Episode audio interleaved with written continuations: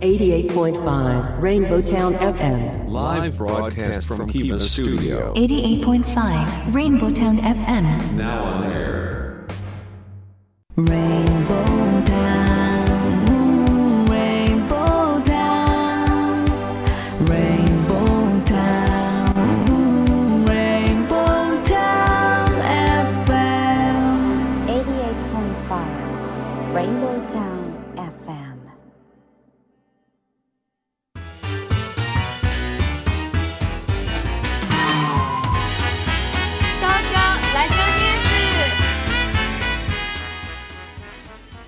刻は14時を回りました。FM88.5MHz レインボータウン FM をお聞きの皆さんこんにちは。そしてパソコンやスマートフォンを使ってサイマルラジオやリッスンラジオでお聞きの皆さんもポッドキャストでお聞きの皆さんもこんにちは。東京ラジオニュースメインキャスターの松ピーこと松本哲弘です。レインボータウン FM 東京ラジオニュースこの番組は毎週火曜日に個性あふれるコメンテーターとニューノーマル時代の気になる話題を独自の目線で語るニュース解説番組ですコメンテーターはライブ配信サービスアミーダ代表阿南秀樹さんこと DJ ジェットさんですよろしくお願いしますよろしくお願いします。あジェットさん、はいはい。11月ですねねえ。早い。早いですね早いですね。えっとっていうかまあ年末近くというね、はいまああの毎年ありきたりな、うん。あ話題でもありますけれども、はいはい。でも11月です。11月2日ですから、うん。えー緊急事態宣言明けからはい。早1ヶ月と、あ、そうですね。うん、いうことですね、うん。さあ街の流れはどうでしょうかね。ねえ、徐々にうん、人がね、増えてきて出ねてきて、電車も満員になってきてね。て。うん。満員になってきたかと思ったらね、うん。とんでもないやつがいるもんだという、ねうんびっくりしますえ。ね。はなかなかおちおちい。うん。あの電車にこうすこうずなんかなんだろうゆっくり座ってられない時代はい。になってきたかなと。ねえ、うん。本当に。いう気がし僕もますけど。今日朝こう電車で小田急線で来たんですけど、うんうん。人身事故で、うんはい、あ止まっちゃいまして電車が。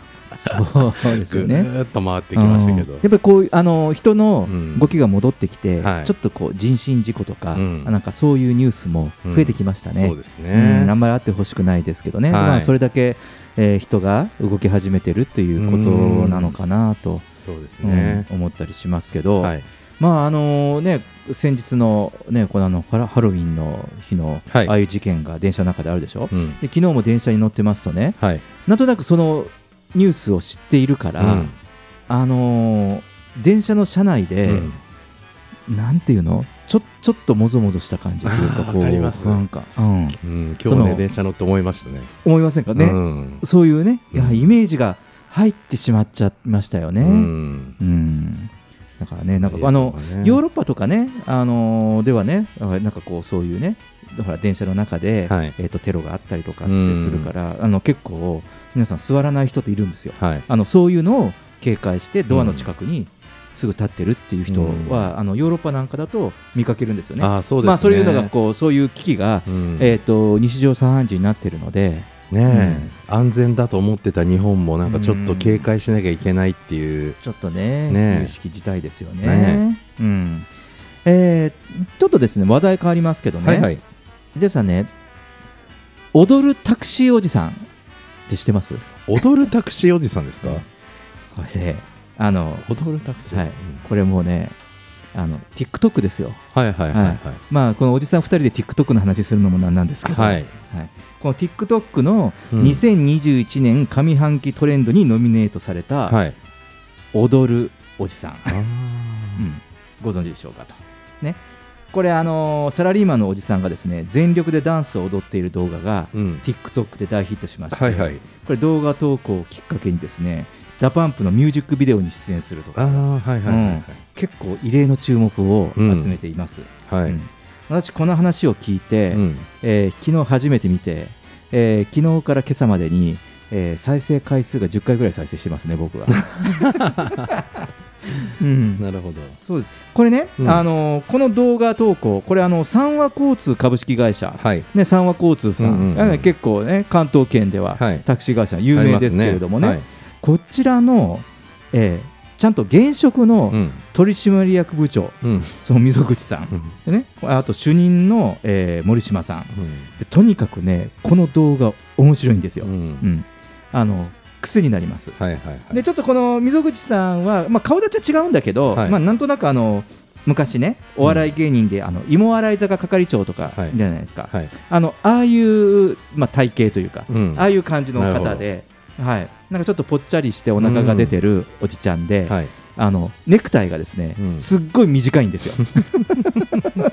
ネクタイがすっごいああの短くて、はい。ななんかこうこういうこうビジュアル的にもね、うん。いろいろ研究して、うん。なんかこうわあの女性うのん。広報担当さんとうん。どうやったらなんかこう面白いうん。動画、受ける動画できるかっていうのを、うん。まあいろいろ日夜考えてで、ね。こういうに行き着くまでには、うん。あの例えばこの、えーこの部長の溝口さんがはい。なんか全然タクシーとか踊りとか関係なくて、うん。なんかその辛いもの、うん。うんあの激辛にチャレンジするとか、うん。よくテレビ番組ではいはいありやるじゃないですか。ますね。なんかああいうのうをん。TikTok で撮ってはい流したりとか、い。ろいろなんかこうあの手こねてやってるうちに、まあこれが一つ当たってバズったみたいあーなるほどね。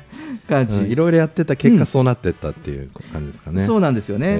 であのこれねどうしてちょっとこのオープニングで話題にしたかというと、あの僕広報 PR のこの仕事をしていて、はいはい。あのまあ面白い取り組みなんだけども、うん。あすごくあのこう PR うん。になってるなと。あー。新しいそのあ TikTok を使ったうん。企業広報だとなと思って、うんちょっとこの話題にしてみようかなと思ったんですわ。なんでか若い子のドライバー募集とかにはいいかもしれないですね。うん。それとねあの今タクシーって初乗り料金とかほら短い距離でも使えるじゃないですか、うん。はい。で友達と相乗りするとね、うん。だとすると200円ずつぐらいで近いところ行けたりするわけでしょ？はい。だからそのこうタクシーを若い人たちに訴求したいということとやはりそのドライバー募集もあって、うん。その楽しい会社？はい。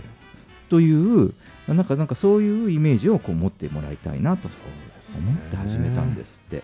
なるほど。今僕は求人の方やってますけどやっぱりドライバーとか、うん。あの不動産の営業とか本当に人が取れなくてうん。大変、みんな困ってるんですよね、うんなんでこういう TikTok とかで若いうん。世代を取り込むっていうのは、うん。まあいいかもしれないですね。そうですよね、はい。あの踊るタクシーおじさんでおなじみの三和交通ですとかうんうんね、うんうん。うんねえなんかこういう話題になりますよね、うん。だって実際話題になって DA PUMP のミュージックビデオに出演するとか、はい。そういうオファーをもらってるっていうことですから、うん。ただねあの純粋にこの動画の企画面白い、うん、面白いです。であのつい最近ではなくてもう2020年ぐらいかはい。らずっとこう地道にやっててね、だからまあいろいろこう試行錯誤してるうちうに、ん。まあようやく日の目を見たっていう感じなんですけどね、はい。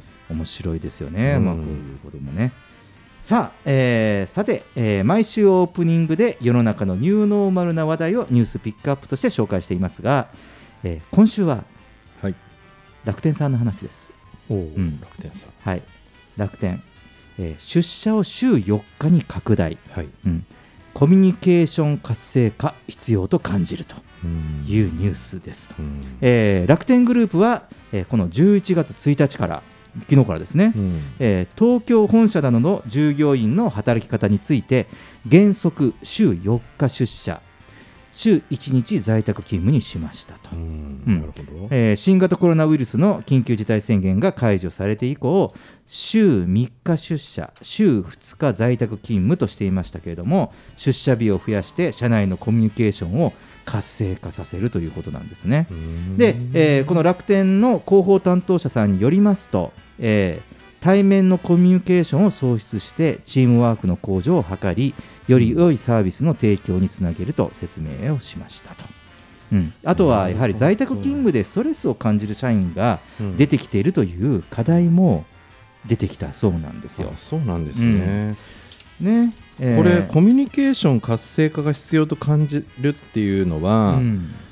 誰なんですかね？その、えーその上層部なのか、うん。あのい末端の社員なのか中堅管管理職なのか、うん。うんコミュニケーション活性化が必要だっていうところはですね、うん。あとストレス感じる在宅勤務でストレス感じるっていうのは、うん。まあ、現場の社員なんですかね。そうでしょうね。ううんん。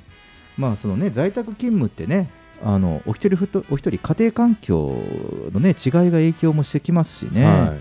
うん、これがなんかその従業員のアンケートを取った結果、うん。こういうふうにしたとかだったらすごく興味がありますうね。ん、うん。あのーワーケーションの会で、はい。あのビッグローブの羽賀さんが、はい。やはりその一つ、まあ、課題として共通していることは、うん。そのコミュニケーションですね。そのはい。人間関係とか、うん。やはりなんかこうそういうのが、うん。えーまあ、テレワークもそうですけど、うん。やはりなんかこう阻害されてきてるっていうのはいはいはいはい。がありましたからうん。だからやはりこれはご多分に漏れずそうですし、うん。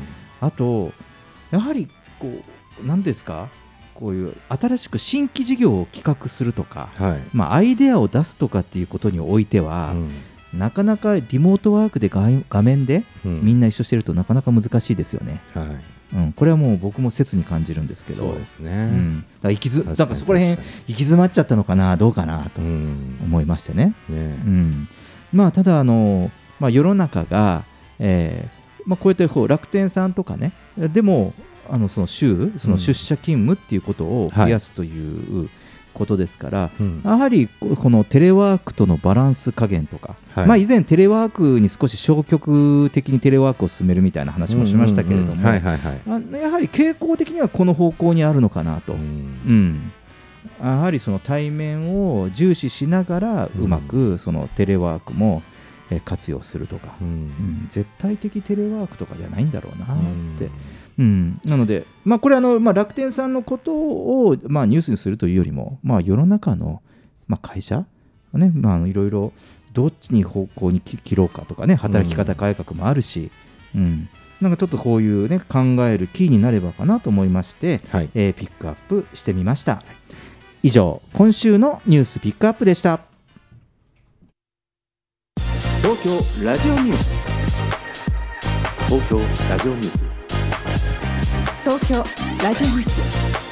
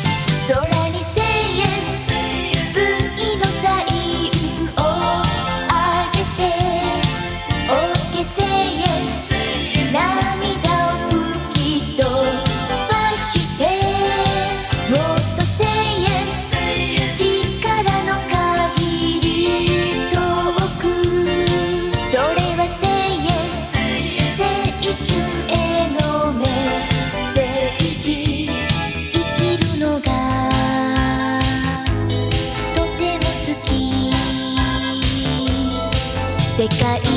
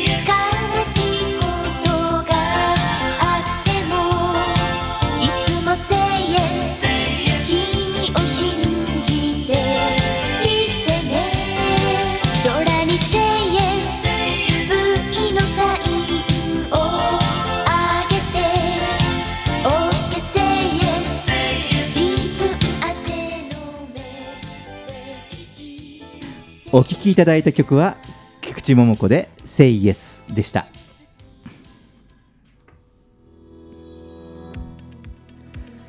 レインボータウン FM 東京ラジオニュース。今日のテーマは食料不足への懸念が早まるです、えーコメンテーターはライブ配信サービスアミーダ代表阿南秀樹さんこと DJ ジェットさんです。よろしくお願いよろします。しくお願いします。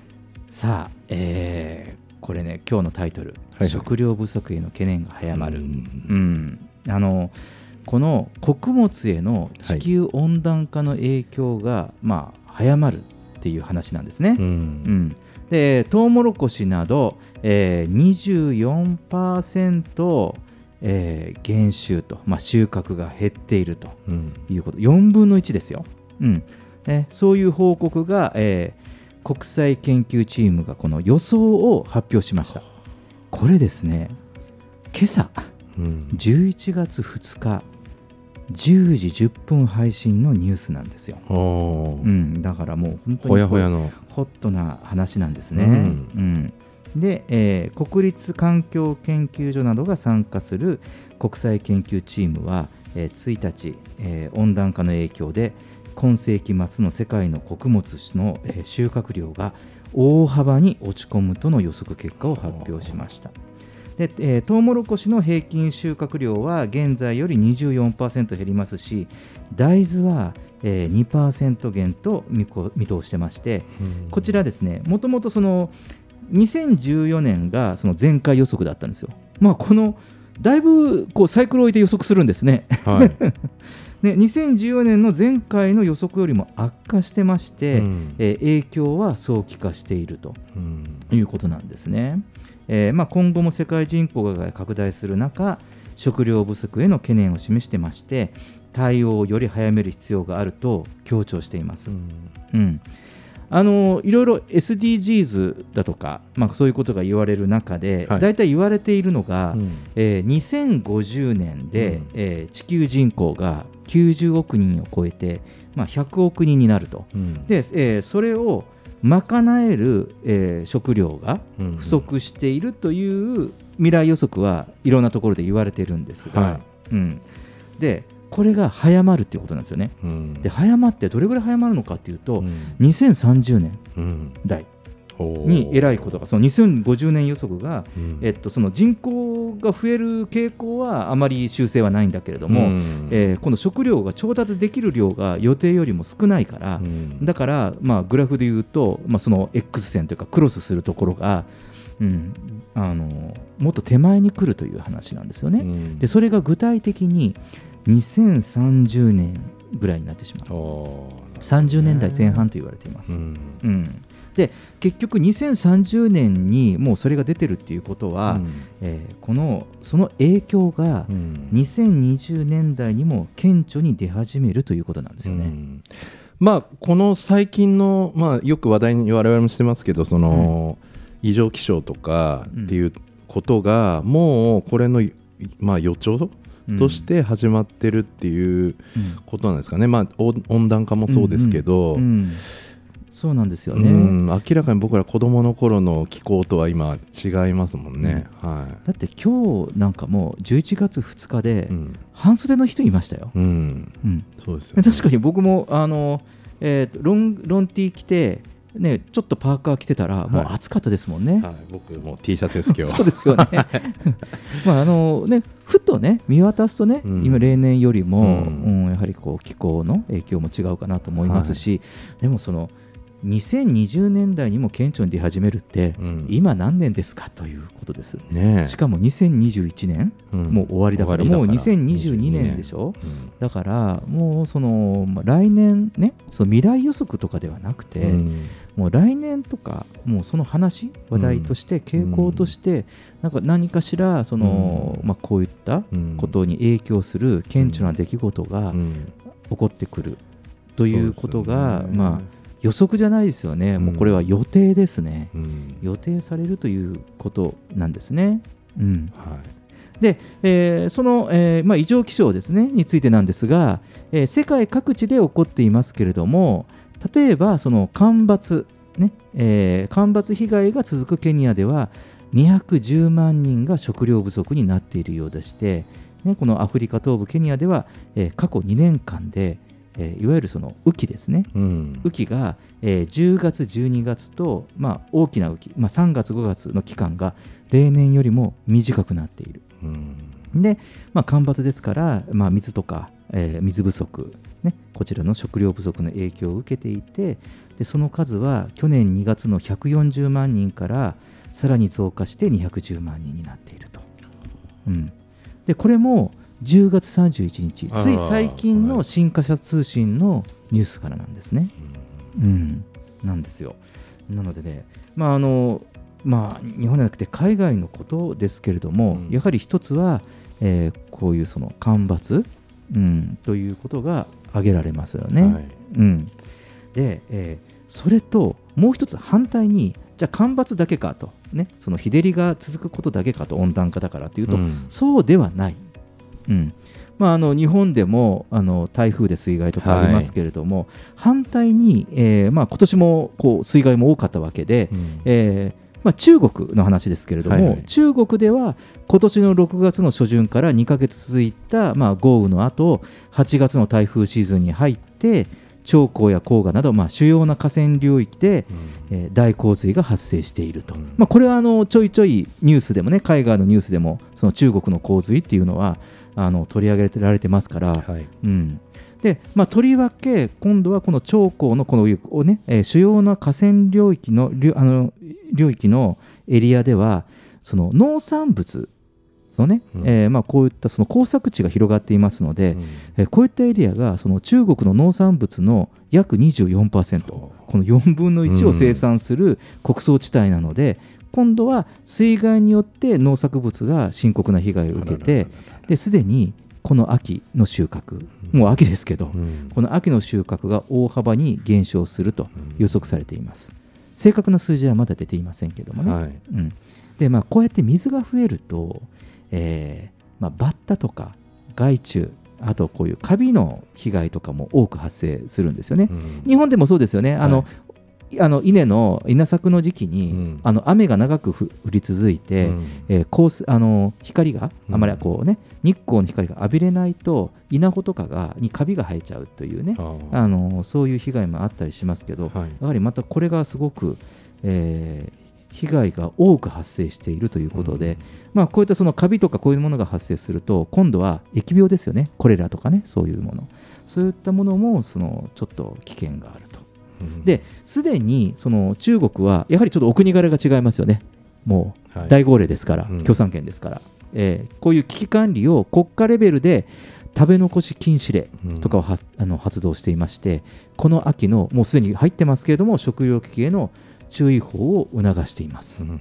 うん。これでもよっぽどですよね、中国って本当に、なんて言うんだろう、お客様にね、食べ物出すときは、うんたくさん出してのあの、残してもらわなきゃいけないみたいな文化じゃないですか。あそのそうだね、あのねゲッツさんあの、中国でビジネスやってたから、はい。あのお分かりかと思いますけど、うん。そうなんですよ、あの基本、最低限でも食べれる量の一品増し、うん。最低で、うん。うん。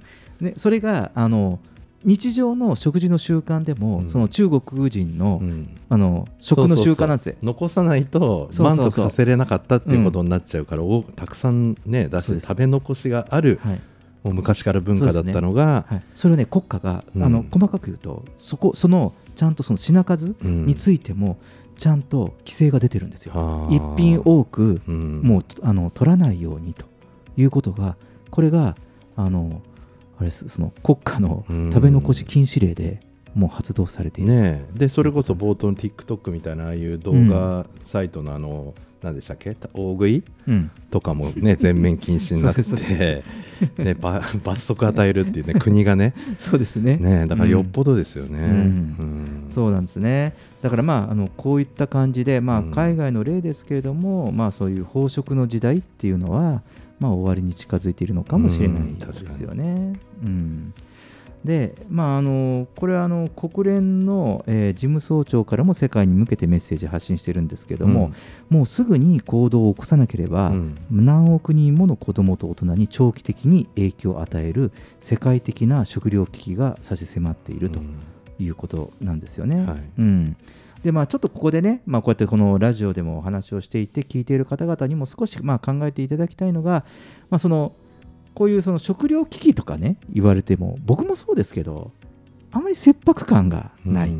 んまあ、そのいつも聞いていることのように感じないですかね、うん。食料危機というのはほらいなたまには耳にするじゃはい。ないですか。そうですね。うんでそのまあ SDGs っていうことも、うん。まあ、この頃言われていますから、やはりその飢餓と貧困をなくそうというふうに SDGs の項目にもありますけれども、うん。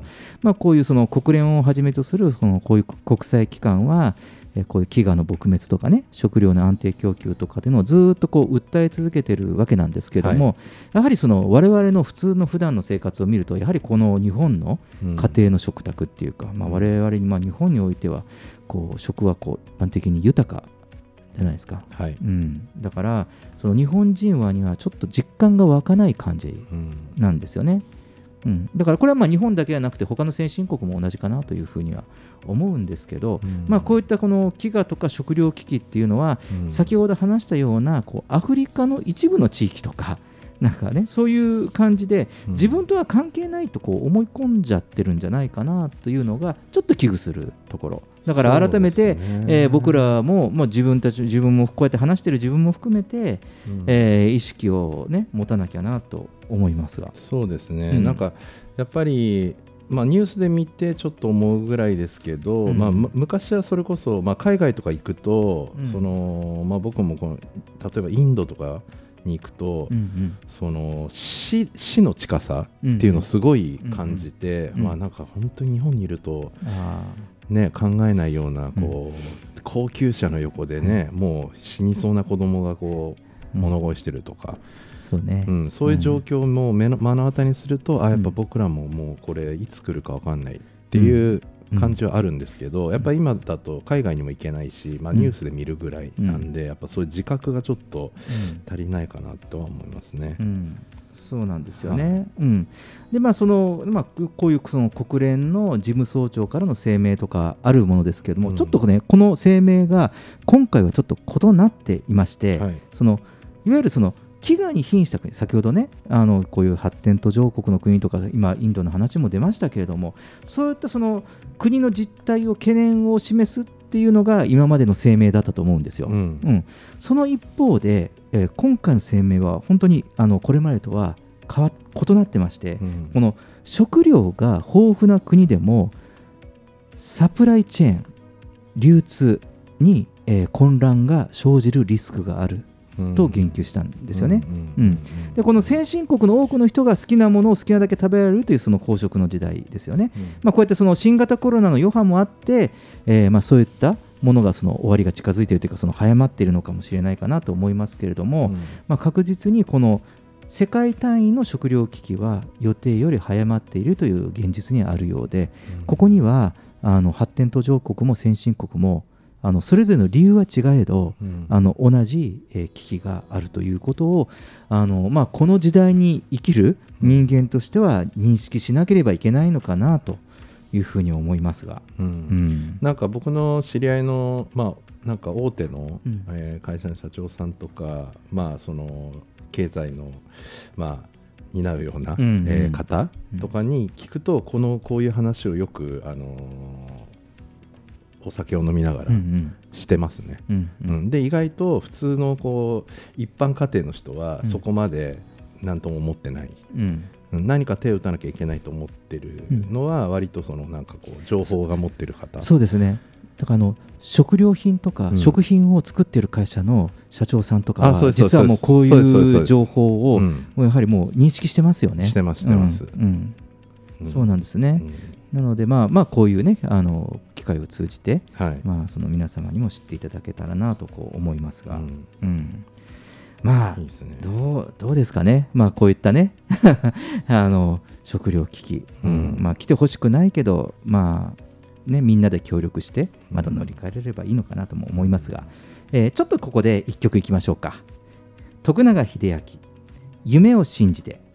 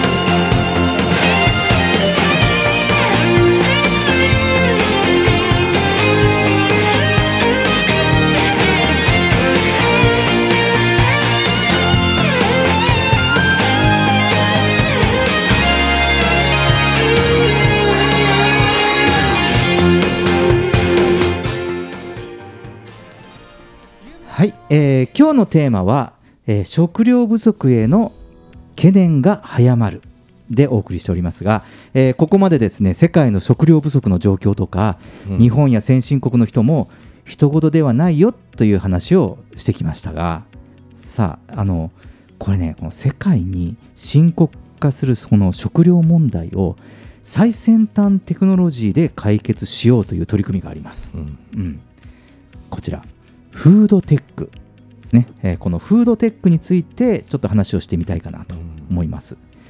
えーまあ、こう言って,、えー言って字のごとくですけどフードとテクノロジーを融合させたフードテックという注目技術なんですね。えーで注目を集めることは知っていても具体的な意味合いや取り組みまではわからないという人も多いのではないでしょうか。えーテクノロジーの領域がどれほどまあ食に適用されているか、まあ、その具体的な取り組みについてちょっと触れてみたいと思います。はい。えージェットさんはフードテック、はい。えー聞いたことありました？知ってこれね僕はあの、うん。結構その、まあ、やらしい話ですけどやっぱビジネス的にすごく、うんうん まあ、興味があって、うん。まあ、今までもテクノ、まあふ、食のテクノロジーって加工とか、うん。まあそのまあ、いろいろブレンドしたりとか、うん。あの保存するための、まあ、技術とかっていうのってあるんで、まあ、今更フードテックっていうのが、あのなんだろうっていうのもあるんですけど、うん。やっぱりここからのその、まあ、食糧難とかに対して、うん。えーよりこう、まあ、いろんな環環境問題とかこういうことに対して強,、強くしていくっていうところで、うんこのテクノロジーっていうのが、まあ、水耕栽培とかもそうですけど、うんうん。すごく興味があったんで、うんうん。まあはい、言葉は知ってます。うんそうですね。あのフードテックっていう言葉は使わなかったんですけれども、うんまあ、これまでもうん。いろいろその水耕栽培であったりとか、うん。スマート農業の話もそうですが、はい。まあ、このフードテックということについては、うん。あの話題では取り上げてはいたんですね。はい。うん、でこのフードテックとは、まあ、この最新のテクノロジーを駆使することによって全く新しい形で食品を開発したり、えー調理法を発見したりする技術なんですね。で新たな食の可能性として注目されています。例えばこのフードテックによって植物性タンパク質から肉を再現したり、うん。最近出てますよね。はい。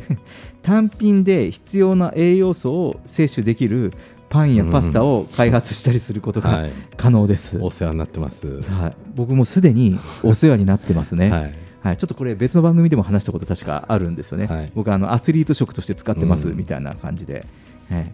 で、えーまあ、そのため、えーフードテックは世界的に深刻化するその食料問題を解決する方法としても非常に注目されています、うん。うん。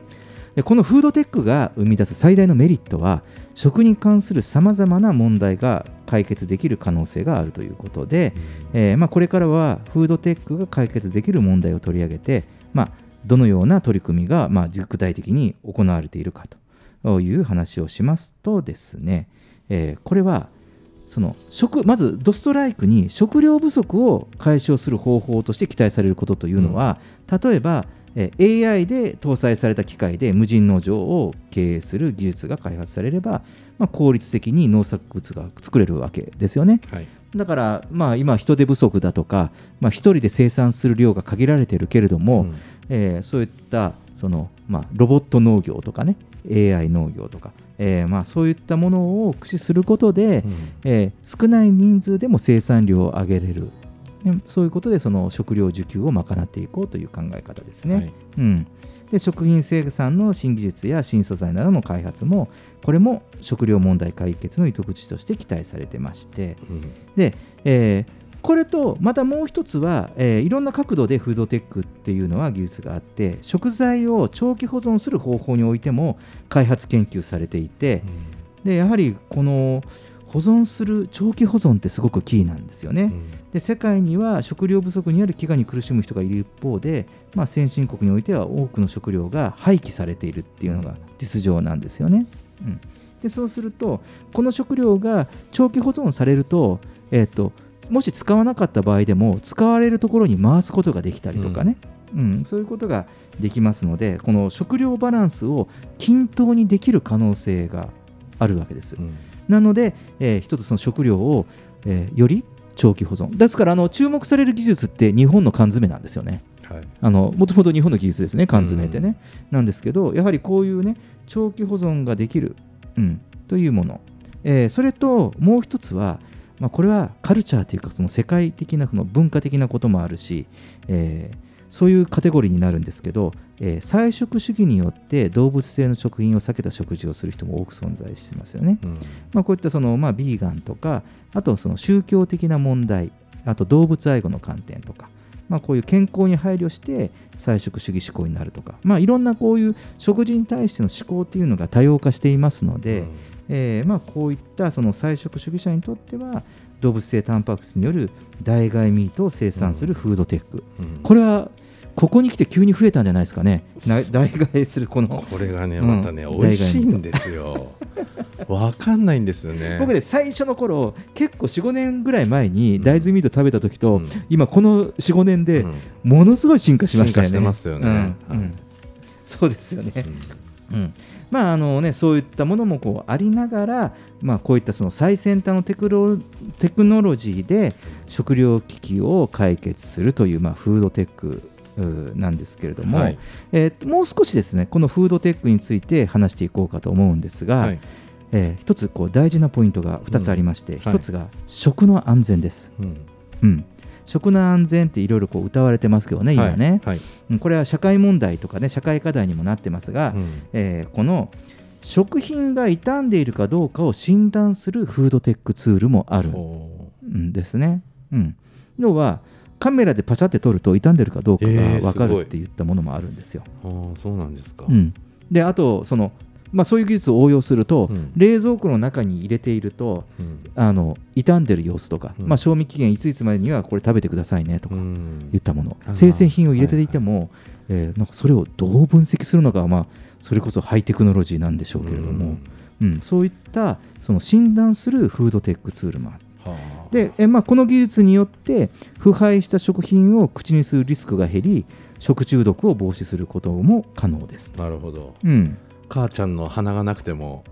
うん、だから例えば、れまあ、冷蔵庫から見て あのお母さんが、うん。いやあのこれこのネギ、うん。あのそろそろ使わないとうん。消耗期限きますよってうん。教えてくれたりするから、そっちを優先して献立、を立てたりとかね、ううんんそういうこともできたりするんでしょうね。はい。うん。賞味期限過ぎたやつよく 過ぎてるよって全然食べれるってよく怒られけんよく喧嘩になりましたけどね 僕もね結構それねあの家で あの揉めます。思います、ね。はい、僕食べる方なんですけど、はい。そういうのはあの そうですね。で、まあ、こういったその痛みをけ、ね、あの傷あの傷とか食品の痛みを軽減するほかあとは何かの拍子に異物が混入してしまう可能性を減らすことも目的にできると。いうことでこういうその高い食の安全性が期待できる、はい。うん、こういうその診断するフードテックツールですよね、うん。まあ、食の安全。でもう一つは人材不足の解決とで国内では農業や漁業などの第一次産業のほか食品製造業なども常に人材不足で悩んでいまして、うん。まあ、事態は深刻なんですね、やはり。で、まあ、こういう労働人口の減少に伴って、外食産業の人材不足もささやかれていますので、うん。まあ、こういったそのフードテックによって、ロボットや AI が開発されることで、省人化や無人化ができれば、人材不足の解決につながりますということなんですね。これちょっと違ったカテゴリーですけど、いわゆるその配膳ロボって、うん。僕ね、あのちょっとチェーン店のはい。中華料理屋さん、ラーメン屋さんかな、うん。で、あの配膳ロボではい。ラーメンが運ばれてきました。家族でラーメン屋さんに行った時に、はあのペッパーくんみたいな、あまあ、ペッパーくんの自動走行ができるやつで、うん。ああいう顔とかないんですけど、はい。もうその顔の部分のあたりがお膳になってて、いうん。そこで来ました。うんあのね、配膳ロボみたいな。うん。ね。でもこれ、現実的に日本においてもかなり、あれじゃないですか、こういう従業員、レストランの配膳とか、こういったものって人材不足課題ですよね。そうですね、うん、だからあのこういう分野もそのフードテックということなんです。うん。うん、で、えーまあ、ただね、このいろいろ最先端のフードテックなんですが、はい。えー課題がありましてですね、はいはい。これ、お金がかかるっていうことなんですって。うん。うんまあ、こうやってその問題解決が期待できるんですが、やはりまあ開発、ね、お金がかかる、あと太陽に代わる光を作るための電気代とかもそうですし、こういったその、まあ、水道代とかっていうものもテクノロジーによってかかるんですが、うん。だからそのこういったこう科学的に作り出すための、えーいろんな用品代、うん。うん、こういったものが食品開発の今までの,、えーその食品とか作物を作る以外にプラスアルファでうん。かかってくるということに、まあ、費用が割かれる。うん。なので、まあ、若干お高めですよね。はい。あのこういったそのふそういうのを使ってさっきの代替ミートとかも、うん。あのじゃあその普通のお肉に比べて安いのかというと、うん。そういうわけではないじゃないですか、はい。うん、むしろ高いですよね。ううんんなので、まあ、こういったその、まあ、これはね、これからあの量産してきたりとか、まあ、技術があの、まあ、均律化っていうか、標準化、平準化することで、価格は下がっていくとは思うのですが、今、現時点ではやはり、えー価格が、お金がかかるということが課題のようですね。はい。うん。まあ、だあとはもう政治ですよね、国がどれだけですね。こうここの分野に特化してくれるかっていうので、うんうん。やっぱり、ね、意見を出していかないといけないですね、僕らも。うんそうですよね。はい。うん。でまあ、このフードテックによって、まあ、いろんな技術が出てきますけれども実際にその、まあ、最先端のテクノロジーっていうのをいくつか紹介してみたいかなと、はいはい、まあ、一番代表的なのは人工肉ですね。うん。はい。でまあ、これはもうその大豆ミートとかグルテンミートといった製品として、まあ、すでに市場に出回っている食材ですよね。うんうん。でも、もう特にアメリカはもっと進んでまして、はい。国外の市場では、えー肉ではないのに肉売り場に置かれるなど、すでに一般的な食材としてうん。認知されつつあるようです。それと、え2つ目は、えー植物工場、農場ではなくて、植物工場ですね。うん、これもね話題にしましたよ以前、うん。あの農業は異常気象とか害虫とか外的な要因に強く影響を受ける産業ですよね、うん。ですから今年の気候なんかもかなり影響を受けたんじゃないかなと思いますが、はい。えーこれはもう国内問わず世界的な問題としてなっておりますので、うん。これをその植物工場というそのフードテックで屋内での栽培を可能にすると。いうことですね。でまあ、これによって天候とか害虫に左右される心配がないと。でもう一つはあの今度は世界的に見るとその食物を作ることに適してない地域。でも例えばその砂漠でもあの気候がそのどうしても、えっと、寒冷地であっても農業を営むことができるようになるというこういうメリットもあります。うん。で各生産者の生産性が飛躍的にアップすることが期待されている、えー技術なんですね。もうこれはもう具体的にもうあります。僕もあの九州の、えー福岡の工場を実際に見学に行きました。はい。うん、で、えーあとは、えーまあ、細胞培養って言って なんかそのね、えー動植物のこれ何の話だっけ？ふふ食べ物の話ですよね。食べ物です。はい、細胞培養。はい、細胞培養。うん。はい、でこれねその食べられる部分の細胞だけを抽出して、はい。それを培養すると本物と変わらない肉や魚野菜などを作り出すことができると、うん。まあ、ここはあその微妙なとこですよね。イメージ的にね、今までねその遺伝子組み換えとかいろいろ話題にもなりましたから、はまあ、ちょっとここはねもう今現時点においてはハイテクすぎて、うん。ちょっと想像の域を超えてきますが、はい。うんまあ、こういうその、ね、代替製品ですよね、うん。こう増増殖させるとはい。いう考え方。だからこう新しく土から作るんじゃなくてうん。すで、にあるものを細胞培養して作っていくなんかもうドラえもんの世界みたいですねそうですね。なんんか本当になんか SF の世界ですよね。世。界。うん、でそして、えー最後に、えー新食材ですね、うん。えーこれは今まで人類が、まあ、普通には食料食事食料としては、えー生産することがなかったフードテックもありまして、うん。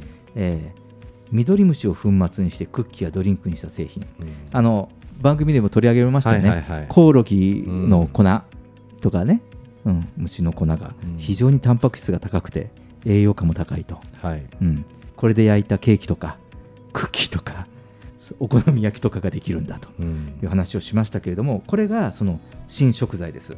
うんでこれも国によっては、えー食べられていたものもあって高級食材として使われるほどで、まあ、栄養価も高くてですね注目度の高い新食材、うん、どうですかね？いやーすごいですね。どうですか、これ、ジェットさん、このこのあの食の未来は？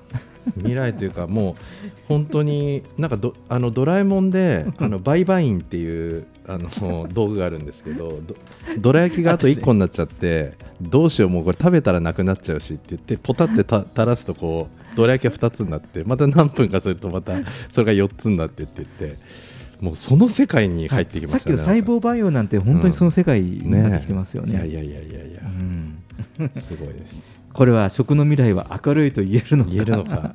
ね。うん、でもただまずねそのうんこう、まあ、いわその地球の資源、はい。やはりまずそこはベースですから、なんかそこをこう守るというはい。活動にも意識を向けたいところかなって改めて思いますよね。はい。うん。まあ、そのこうやって人類は生きる手段はいろいろ持ってるっていうのはこう分かりましたし、うん。うん。ただあの今日の一番最初の冒頭の話とは逆でねあのその2050年に本当にこう人口爆発で食料危機って言われたことが、うん。えーまあ、今回の、まあ、今朝の昨日の発表で、まあ、はいはい。今朝の報道で、えー20年ぐらい手前に来てるわけですよね。うん。うん、だから反対にやはりこれはその人間の努力っていうか、うん。人類の努力でその2005逆ができるなきゃいけないんですよね。いやもう10このテク年ないってことですもうん。ん、ね。だからこのテクノロジーを使って本来逆になってほしいよね。うん。そのこういう食料問題が10年先送りになりましたと、ね。2060年になりました、うん。2070年になりました、うん。いや、もうこういう問題が2100年、どんどん先延ばしになっていって、うん。もう全然、まあ嬉しい手が届かないくらいうん。先に行ってますみたいなことを、こういう最先端テクノロジーで実現できたらああいですないとね。思いますね。はい、えージェットさんありがとうございましたレインボータウン FM 東京ラジオニュース、えー後半はですね最先端テクノロジーで食料危機を解決するフードテックという技術を中心にお話をしました。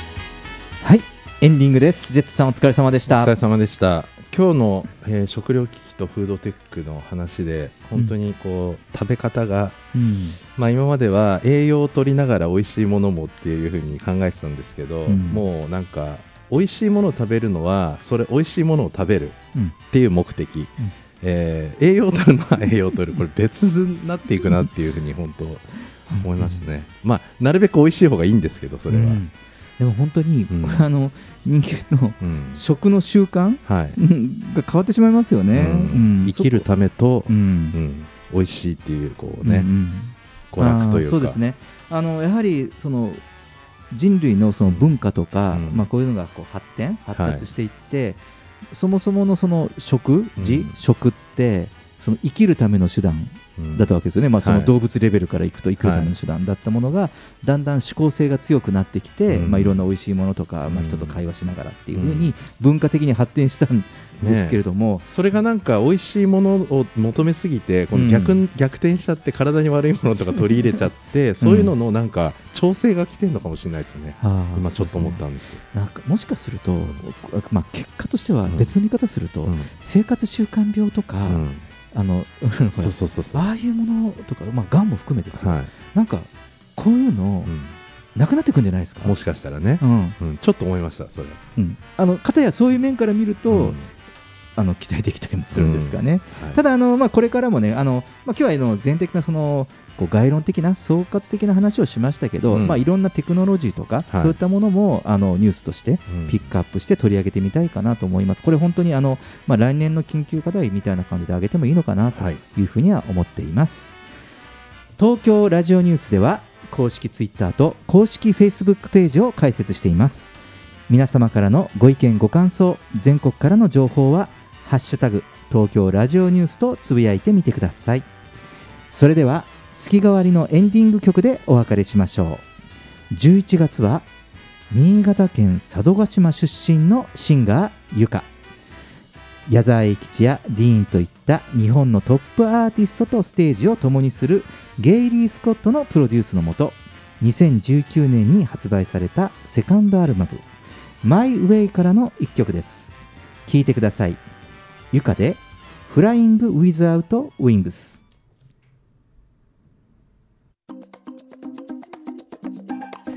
東京ラジオニュース。また来週お会いしましょう。